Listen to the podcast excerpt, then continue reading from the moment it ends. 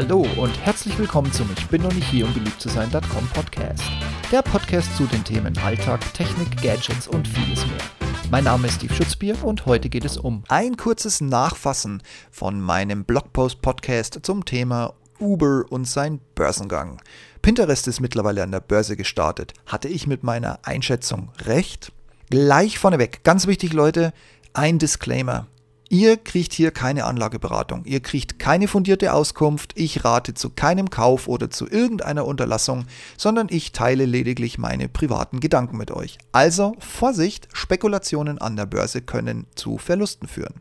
Es sind nun etwas über zwei Wochen vergangen, seitdem Pinterest in New York an der Börse gestartet ist. Im Unterschied zu dem einen oder anderen Börsengang waren die Erwartungen an das Unternehmen hoch. Und im Vergleich zu den kommenden Börsengängen von Uber habe ich Pinterest eine gewisse Chance an der Börse gegeben, Erfolg zu haben. Nur, wie hat sich denn meine Prognose nun so gemacht, da Pinterest ein paar Tage gehandelt wird? Schauen wir doch einfach mal nach.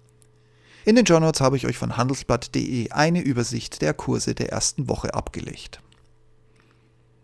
Gut, das war ja auch leicht. Ich hatte vor ein paar Tagen in einem Blogpost gegen einen erfolgreichen Börsengang von Uber gewettet. Link dazu in den Show Notes. Was auch nicht schwer fällt, wenn alle Zahlen nur nach unten in den roten Bereich zeigen. Und verwiesen auf zwei weitere, aber erfolgreiche Börsengänge. Möglich erfolgreiche Börsengänge, die vor der Tür stehen. Pinterest, Börsenkürzel Pins ist mittlerweile live.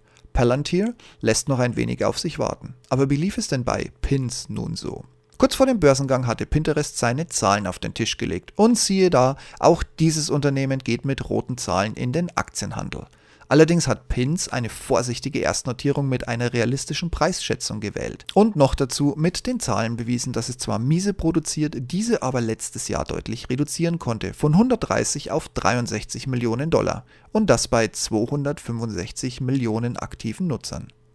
Das alles reichte den Investoren aus, um am 18. April mit Läuten der Glocke in New York bei einem Startkurs von 23,05 US-Dollar zuzugreifen. Und in der ersten Woche hat sich Pinterest wirklich gut gehalten. Wer nicht gleich nach dem ersten Kursanstieg oder mit Ende des ersten Börsentages sich von seinem Verkauf getrennt hat, konnte in der ersten Woche einen dauerhaften Kursanstieg auf einen Schlusskurs am 25. April von 28,80 Dollar mitnehmen. Damit hat man je Aktie 5,75 Dollar in einer Woche verdient, immerhin ein Wertzuwachs von knapp 25 Prozent. Allerdings muss Pinterest nun seine Hausaufgaben machen. Verluste weiter minimieren, Einnahmen erhöhen, aktuell ja nur durch Werbung und Premium-Pins.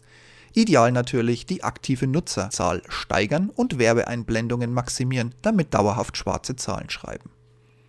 Ich halte mir die Aktie mal auf Beobachtung und warte das erste Quartalsreporting ab. Vielleicht zeigen ein paar der Indikatoren, die dann vorgestellt werden, eine weitere Verbesserung an. Fraglich ist ja immer, wie die Nutzer zu ihrer Plattform stehen, wenn diese plötzlich nicht mehr auf Venture Capital und Finanzierungsrunden im Hintergrund angewiesen ist, sondern tatsächlich den Zwängen des Marktes zur Umsatzgenerierung unterstellt wird. Wer aktuell Aktien hält, sollte regelmäßig einen Blick auf die Kurse werfen und eventuell über das Einrichten einer Stop-Loss-Schwelle nachdenken. Erst recht, wenn es in ein paar Wochen an das erste Quartalsreporting geht. Aber wer weiß, vielleicht wird Pins auch das erste nachhaltige Social Media Investment, das schnell und langfristig schwarze Zahlen und satte Gewinne produziert? Wir werden es erleben. Nochmal mein Disclaimer. Hier war keine Anlagenberatung oder eine fundierte Auskunft. Ich habe zu keinem Kauf oder zur Unterlassung geraten, sondern lediglich meine privaten Gedanken geteilt. Also, nochmals vorsichtig, wer unbedingt spekulieren möchte, sollte dringend mit Verlusten rechnen.